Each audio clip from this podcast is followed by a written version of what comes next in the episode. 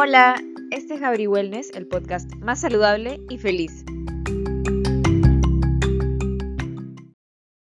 En este episodio hablaremos sobre la glucosa y el funcionamiento cognitivo. En el anterior episodio hemos hablado de las grasas esenciales y el estado de ánimo, pero también vimos que afectaban a nuestro funcionamiento cognitivo. Algo que sí afecta en gran escala entonces es la glucosa y vamos a ver de qué manera. Primero para contarles un poco, la glucosa y la insulina. ¿De qué trata? ¿Cómo funciona? La insulina está en nuestro cuerpo, entra como picos de azúcar y pueden provocarnos depresión, ansiedad y cambios de humor repentinos. A largo plazo, estos efectos nos pueden dar cosas aún peores. Y cuando ingerimos glucosa, nuestro cerebro libera serotonina, uno de los neurotransmisores que está implicado con lo que es el placer. Entonces, imaginemos que la eh, insulina es como la cáscara de la fruta y la glucosa es la pulpa.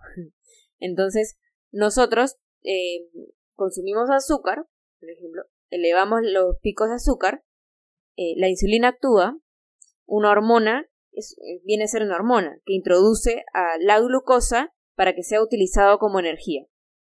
Entonces, al principio aparece con el tiempo lo que es la resistencia de la insulina. Y no pasa nada, ok, tengo resistencia a la insulina, me tengo que cuidar. Pero con el tiempo empieza a tener una gran relación con la intolerancia a la glucosa, llevando a un riesgo mucho más alto porque luego de 7, 10 años, incluso puede ser que ni se note, aparece lo que es la diabetes tipo 2. Y empiezan a haber también eh, deterioro cognitivo, problemas de, en la demencia, problemas en la memoria, eh, influye mucho en la enfermedad del Alzheimer también, al igual que lo hemos hablado en el episodio anterior.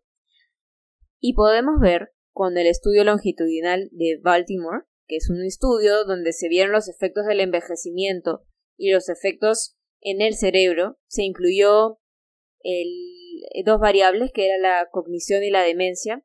Se hizo una autopsia, se usó estudios de neuroimagen y pruebas periódicas de tolerancia a la glucosa. Y se encontró mucha relación unas con otras. Se encontró también de que tal vez no es una relación significativa de que una cosa lleva a la otra, pero sí es un factor de riesgo. Incluso yo les cuento cuando yo he ido al doctor, a mí me encontraron que yo tenía resistencia a la insulina y me advirtieron de que tenía que cuidarme. Y bueno, como muchos de los pacientes creo que somos bastante curiosos, empecé, empecé a investigar de qué manera afectaba a mi salud. Y también como en el área de la psicología me empecé a dar cuenta de que no solo afectaba a mi futuro, no solo podía ser un factor de riesgo al desarrollar también intolerancia a la glucosa, un factor de riesgo en, la diabetes tipo 2, sino también podía afectar con los años a un deterioro cognitivo mucho mayor, a un rendimiento. Y a mí me encanta usar mi cerebro, ¿no? Creo que a todos. Y, y bueno, a la demencia, a la memoria. Y son cosas que para mí tienen muchísimo valor, yo creo que para todos. Así que realmente busquemos siempre las maneras de cuidarnos, estar siempre haciendo chequeos hormonales y bueno, con, todas las áreas y especialidades de la salud. Entonces tratemos de cuidar nuestra salud a través del cuidado de nuestro consumo de azúcar, por ejemplo. Tratemos de hacer un balance, porque tampoco se trata de ir al otro extremo, porque también podemos descuidar nuestra salud de esa manera y ya lo veremos en otro episodio.